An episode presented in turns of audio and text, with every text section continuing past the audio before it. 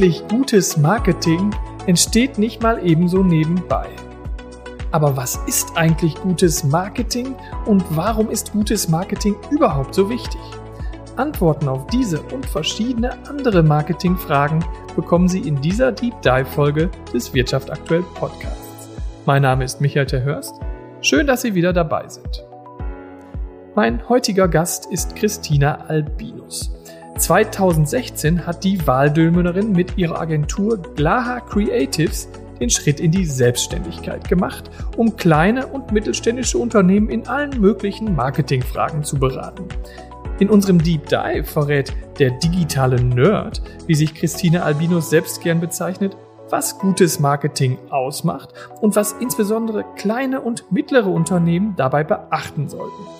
Christine Albinus weiß, dass sich gerade im Münsterland immer noch sehr viele Unternehmen schwer damit tun, die Marketingtrommel offensiv zu rühren.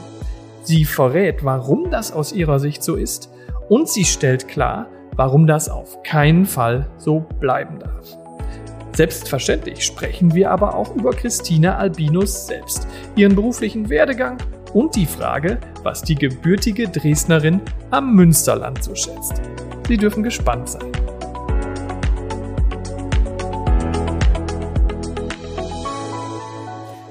Ja, herzlich willkommen, Christina Albinus im Wirtschaft aktuell Podcast. Schön, dass du heute hier bei mir bist. Ja, schön, dass ich hier sein darf. Hallo.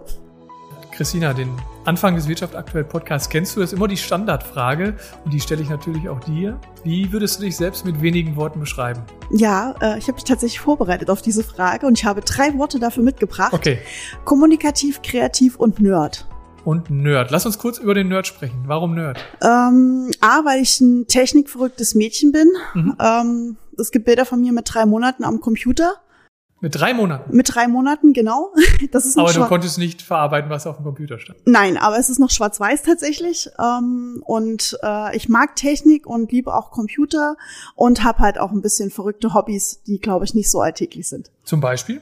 Ähm, bin ich Live-Action-Roleplayerin und spiele Gesellschaftsspiele. Also unser Schrank existiert mehr Gesellschaftsspiele als Bücher. Okay. Und äh, ja, das bringt auch mit, dass man anders denken lernt, auch in beruflichen Situationen.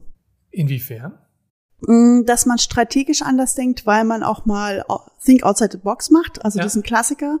Und ähm, mit Situationen umgehen lernt, die relativ anders sind. Also wenn ich jetzt im Spiel in der Schlacht bin zum Beispiel und von einem großen Endgegner stehe, wie beim Computerspiel oder beim Brettspiel oder oder oder, muss ich mir überlegen, wie besiege ich diesen Endgegner. Mhm.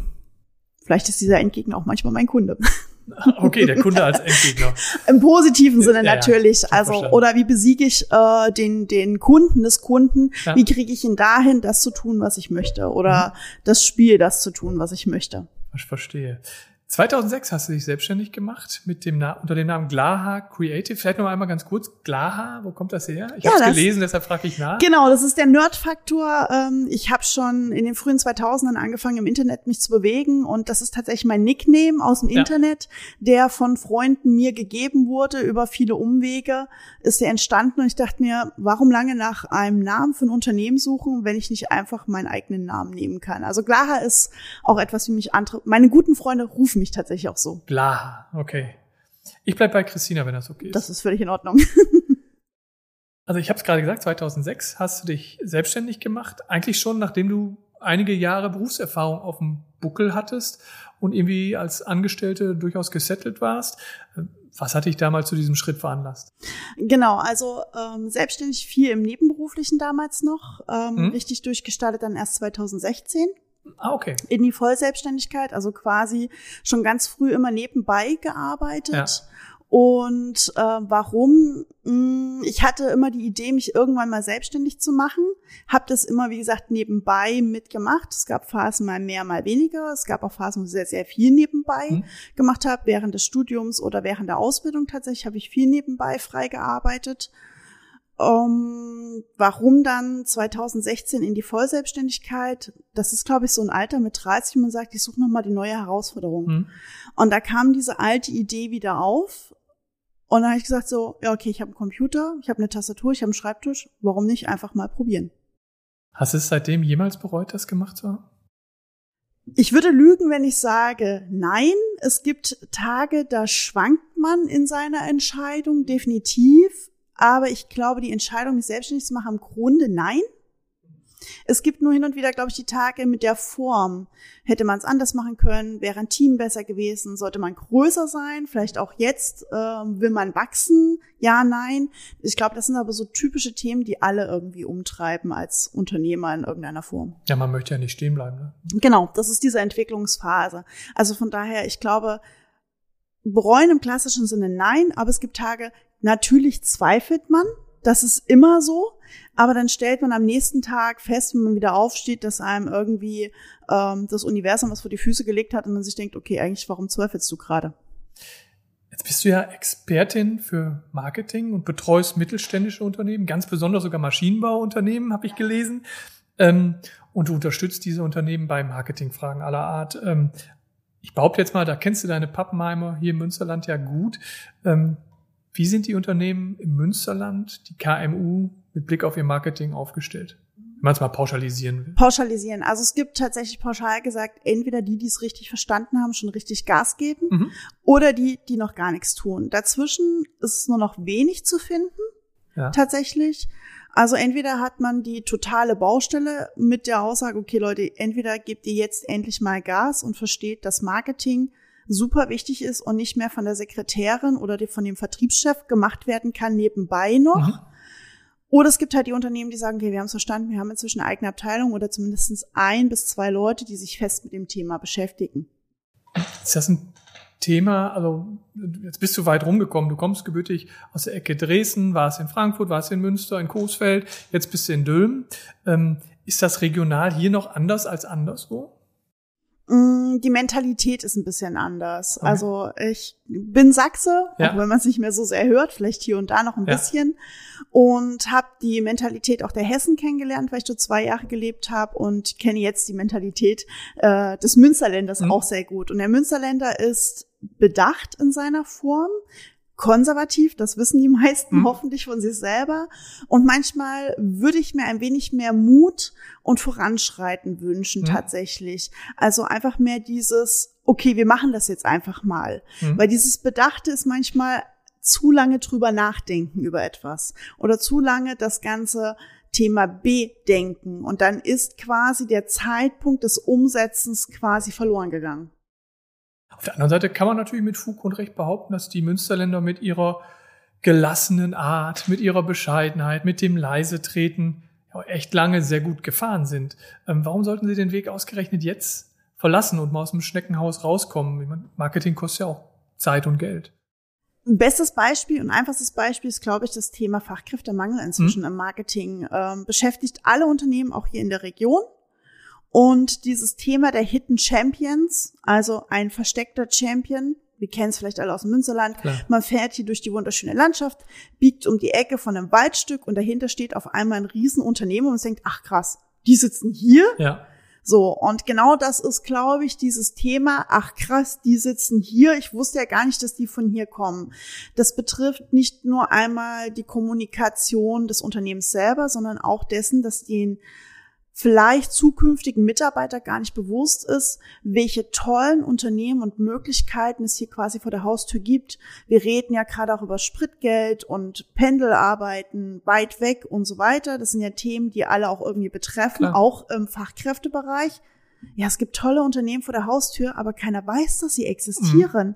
Also ich rufe gerne mal alle Leute auf, fahrt mir bitte etwas mehr durch eure Industriegebiete. Ihr werdet erstaunt sein, wer da ja, alles so sitzt und welche Weltmarktführer auch dabei sind. Aber das andere Problem ist auch, Maschinenbau mhm. ist nun mal jetzt oder gerade auch diese Weltmarktführer, die viel hier aus dem Maschinenbausektor im Münsterland stammen, sind jetzt nun mal auch nicht unbedingt Produkte, die wir im Alltag ähm, so haben, sondern die uns irgendwie erst über dritte oder vierte Ebenen begleiten, die wir gar nicht wahrnehmen. Ja.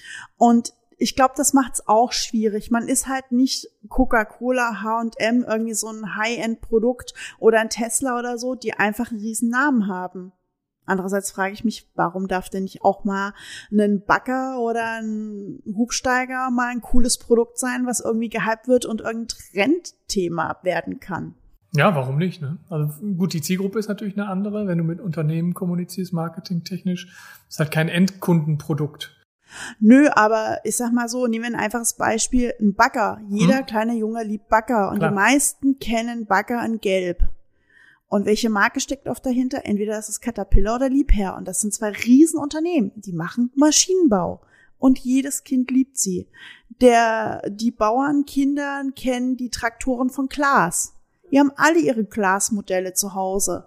Ähm, ja, warum nicht auch da die Kinder der ja ähm, Interessenten da mal quasi abholen und da mal etwas mehr ähm, Fun-Faktor reinbringen, mhm. etwas mehr Trenddesign und da etwas mehr Mut. Natürlich dieses gesettelt sein ist gut für den Münsterland oder für den Münsterländer, funktioniert auch prima. Aber ich glaube, hin und wieder bedarf es wirklich ein bisschen mehr Portion Mut oder einfach auch mal auszuprobieren. Mhm.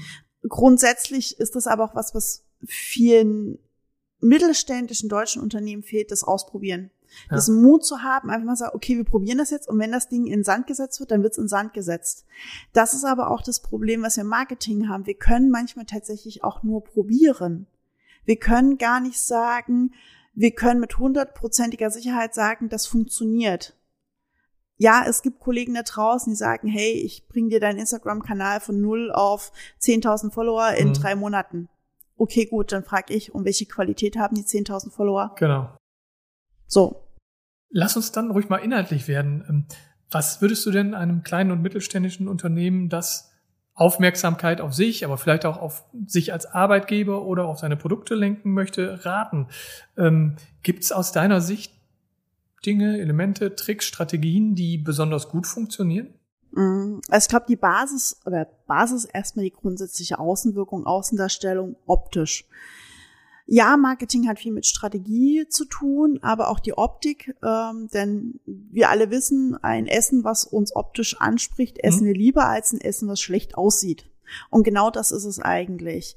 Viele sollten einfach mal drauf schauen, wie sieht ihre Website aus, wie mhm. ist ihre Social Media Profile aufgestellt. Gerade Social Media ist etwas, was im Mittelstand grundsätzlich noch wahnsinnig unterbewertet wird und viel zu wenig gemacht wird, aber auch, weil sich auch hier dieses, ich traue mich nicht, ich habe schlechte Nachrichten bekommen, ähm, ich habe mal gehört, da gibt's sowas wie Shitstorm. Böse Zungen behaupten. Genau, tolles Beispiel. Ich war bei einer Veranstaltung und da fragte mich ein äh, Vertreter der Marketingabteilung, wie ist denn das mit Social Media? Wenn wir da jetzt einen Shitstorm haben, etc. etc. Meine Frage daraufhin zurück war, wie viele Follower habt ihr denn auf eurem Instagram-Profil oder Facebook-Profil? Wieso Follower? Wir haben noch gar keins. Also es wird über die Negativkonsequenzen nachgedacht, bevor man überhaupt erstmal angefangen hat, da drin zu laufen. Und das ist das Gleiche auch mit der Optik. Die Jugendlichen wollen einfach erstmal sehen, ob das Unternehmen nach außen auch modern wirkt. Klar, eine tolle Optik kann auch nur Schein sein, sehen wir uns klar. Es sollte aber schon irgendwie gut widerspiegeln, wie das Unternehmen tatsächlich ist.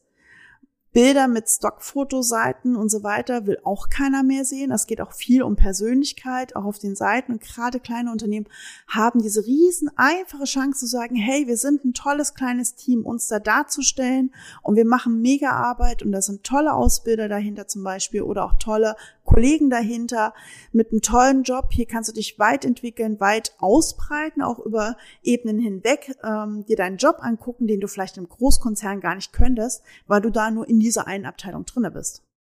Also Gesichter und Themen zeigen, Persönlichkeit zeigen. Persönlichkeit zeigen, das ist, glaube ich, der große Trick dahinter und das trauen sich viele tatsächlich noch nicht, dass sie eigentlich viel Persönlichkeit zeigen können. Viele kennen dieses äh, B2B-Business, B2C-Business. Im modernen Marketing sagen wir eigentlich, wir haben ein P2P-Business. People to People. Mhm. Weil wir heute, und egal auf welcher Ebene, ob ich jetzt Business to Business mache oder Business to Customer mache, wir arbeiten zwischen Menschen. Ja. Immer noch. Ähm, Zum Glück. Das, ja, das wird auch noch ganz lange so bleiben, weil am Ende des Tages ist der letzte Entscheider immer der Mensch, egal ob da ein Stück Computer dazwischen hängt oder nicht. Also viel ist Menschen und Menschen leben von Emotionen und von dem vertraue ich dem gegenüber und lächelt der und ist der nett. Und wenn man sich mag und sich nett findet und sympathisch findet, dann ist, glaube ich, auch die Ebene hin relativ schnell gebaut, dass man auf einer geschäftlichen Beziehung auch zusammenkommt. Mhm.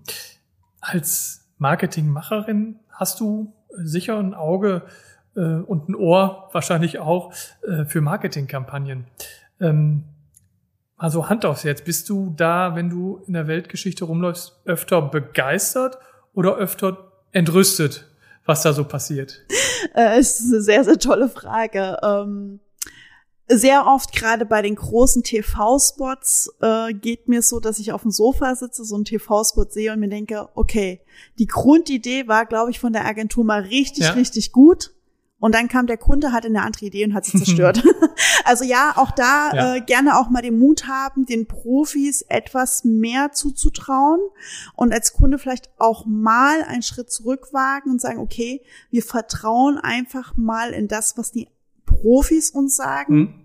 Denn sind wir mal ehrlich, ein Fliesenleger weiß besser, wie er Fliesen liegt, als ich. Und ich vertraue meinem Fliesenleger, dass es ordentlich macht. Ja. Ich sage ihm auch nicht, mach mal noch zehn Zentimeter mehr Putzgedöns drunter und äh, also man merkt schon, ich habe total ja, Ahnung davon. Du hast schon mal Fliesen verlegt? Und äh, definitiv noch nie. Und ähm, mach mal noch zehn Zentimeter hiervon und mach mal da noch einen Schnitt weniger. Aber das ist das, was uns im Alltag tatsächlich passiert. Ja, ja. Da einfach auch mal wieder Mutfaktor an die Unternehmen, auch mal wirklich das Vertrauen in die Profis zu legen und zu sagen, okay, die werden schon wissen, was sie tun mhm. und warum sie es so tun. Also ähm, ja, es gibt einige Kampagnen, da schmunzel ich und es gibt einige Kampagnen, da lache ich tatsächlich, weil sie wirklich auch mal gut sind. Kannst du eine äh, Kampagne benennen, die dich so richtig begeistert? Oh, die mich richtig begeistert, jetzt so spontan. Schwierig. Es gibt viele. Vielleicht ist man auch irgendwann so ein bisschen betriebsblind. Du kannst auch allgemein sagen, was, was muss eine Kampagne haben, dass du sie gut findest? Mm, Persönlichkeit mhm. und vielleicht auch einen gewissen Grad von Humor. Mhm. Also nicht immer alles zu ernst nehmen. Das ist ganz wichtig. Ähm, ich mag persönlich Kampagnen, die vielleicht nicht im ersten Moment auf das zielen, was sie sind. Mhm.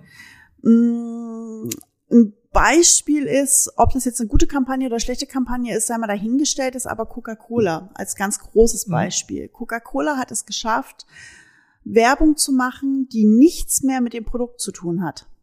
Sie machen nur noch Werbung fürs Image. Ja. Leichtes Leben, entspannt sein, sich gut fühlen und nebenbei haben die Leute irgendwo noch zufällig eine Coca-Cola-Flasche in der Hand. Ja. Und mehr geht's da gar nicht mehr.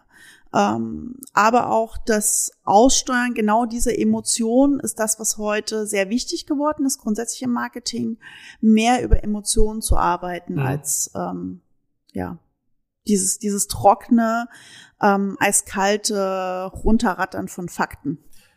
Was wird denn bei einer Kampagne Fremdschämen bei dir auslösen? Fremdschämen bei einer Kampagne. Oh, ich glaube meistens in der Regel schlecht gemachte Witze. Ja, also ne? wirklich Beispiel, wo man merkt, okay, da war ein Ansatz, der war gut, aber es ist total in die Hose gegangen. Ähm, ich überlege gerade, ob mir ein Beispiel einfällt, aber es ist gerade sehr schwer.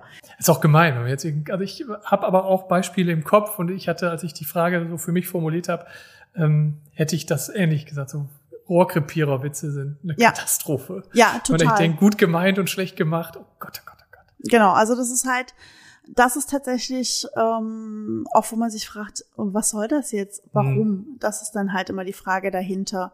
Also ich glaube, in letzter Zeit waren die Automotive-Kampagnen alle gar nicht so gut. Also da hatte ich auch neulich eine, da habe ich auch gedacht, aber mir will sie gerade partout nicht einfallen. Mhm. Ja, okay. Aber wir müssen ja auch kein Bashing betreiben.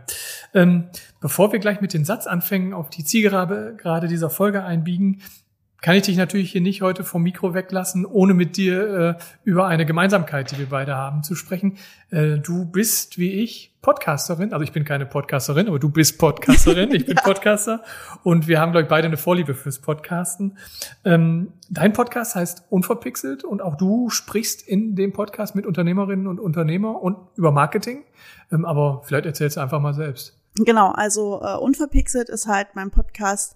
Der Talk für Unternehmer von ja. Unternehmer ist tatsächlich, ähm, ich spreche mit den Unternehmen oft über ihr Thema, was irgendwie querfeld ein ist. Ich wurde mal gefragt, ob es auch äh, Dixie-Klo-Hersteller bei mir in Podcast schaffen dürfen. Ja, mhm definitiv. Warum nicht? Äh, auch ein spannendes Thema, auch bestimmt ein super spannendes Produkt, wo man übrigens sehr schlechte Witze zu reißen kann wahrscheinlich. Da kann man aber auch gute, schätze ich. Wäre mal eine spannende Kampagne. Ja, ähm, ja was warum unverpixelt? Ähm, ich mache meine Podcasts weitestgehend auch ungeschnitten, mhm. weil ich auch möchte, dass man die Leute, so wie sie sind, halt unverpixelt sieht. Mhm. Und mir ist wichtig, auch mal die Unternehmerlandschaft darzustellen in ihren verschiedensten Formen und Facetten. Und wir haben so viele tolle Jobs und Berufe da draußen und, und Menschen da draußen, die oft gar nicht so wahrgenommen werden, ja. die auch viel Know-how haben. Und äh, ja, das ist so. Und ich kann besser reden als schreiben. Auch ein Grund. Äh, aber da ticken wir sehr ähnlich. Das finde ich spannend. Und gibt es irgendwie eine Grunderkenntnis, die du aus deinen fast 50 Folgen oder so, sogar schon mehr als 50 Folgen, ne? Mm, mm. Gewonnen hast? Grunderkenntnis ist, äh, dass wir tatsächlich mehr Unternehmerinnen vors Mikro kriegen müssen. Also ich mhm. versuche da immer einen sehr äh, guten Ausgleich zu kriegen. Vielleicht ja. fällt mir das als Frau auch leichter, sie anzusprechen als die Männer tatsächlich manchmal. Also in der Weiß Anfrage. ich nicht. Ich glaube, es also ich glaube leider, dass es quantitativ immer noch weniger sind.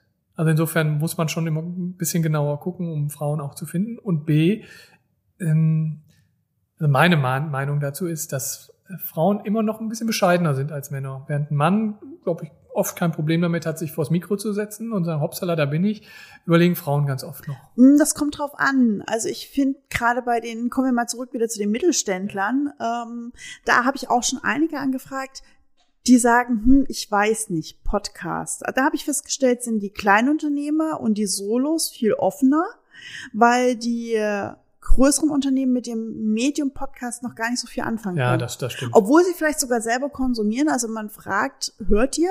Dann kommt oft ein Ja. Aber dieses selber mal hingehen und zu kreieren, auch wieder Faktor Mut, fehlt dann einfach tatsächlich. Also da wirklich auch mehr in diese moderneren Medienfaktoren reinzugehen und wirklich den Mut zu haben, sagen, komm, dann probieren wir einfach mal einen Fachpodcast zu XY. Und wenn der sich nur an unsere 30 Fachkunden richtet, sind es aber 30 Fachkunden, die glücklich sind. Ja.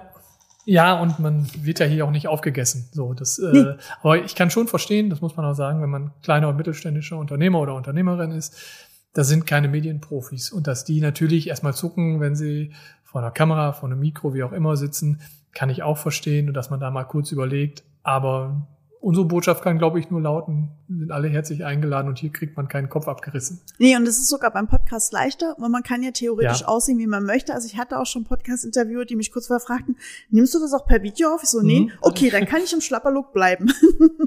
also es das heißt, der Faktor noch gesehen werden, ja. ist halt nochmal, fällt weg und macht es sogar tatsächlich leichter für den Einstieg. Ja, glaube ich auch. Kommen wir tatsächlich jetzt auf die Abschlussrubrik, für die ich wie immer Satzanfänge vorformuliert habe, Christina, und ich, ich würde dich gespannt. bitten, ja, wir gucken mal, äh, die zu vervollständigen. Also, fangen wir an. An meiner Arbeit gefällt mir am besten das sie abwechslungsreich ist und ähm, ich manchmal morgens nicht weiß, was ich am Abend, also morgens noch nicht weiß, was ich abends tue. Mhm. Mein unternehmerisches Ziel für die nahe Zukunft ist noch mehr Unternehmen dazu zu bewegen, sich mit dem Thema Marketing auseinanderzusetzen und es mit einer höheren Priorität bei sich im Unternehmen einzubringen. Mhm. Ich werde dieses Ziel erreichen, indem ich weiter podcaste, ähm, irgendwo auch Vorträge halte und den Leuten, glaube ich, den ganzen Tag mit dem Thema Marketing auf den Keks gehe. Okay. Der größte kulturelle Unterschied zwischen meiner alten Heimat in Dresden und meinem heutigen Lebensmittelpunkt in Dülmen ist?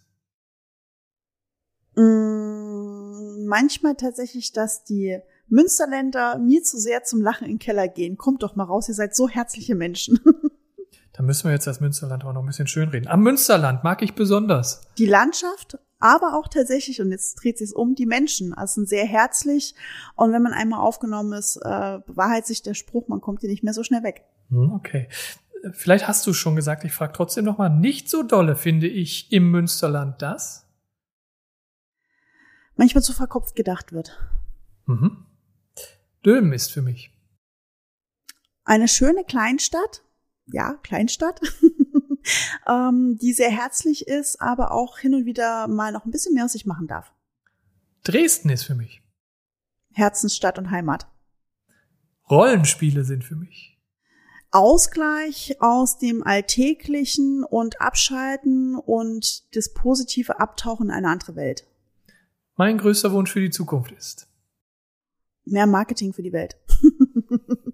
Unterschreibe ich. Vielen Dank, Christina Albinus, dass du hier bist. Vielen herzlichen Dank, dass ich hier sein durfte.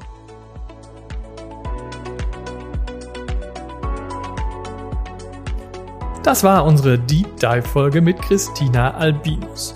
Wenn es Ihnen gefallen hat, würden wir uns wie immer über Likes oder Kommentare in den sozialen Medien freuen. Sie wollen keinen Wirtschaft aktuell Podcast mehr verpassen? Dann abonnieren Sie uns doch ganz einfach in dem Podcast-Portal Ihrer Wahl. Würde uns freuen, wenn wir uns bald wiederhören. Bis dahin, tschüss.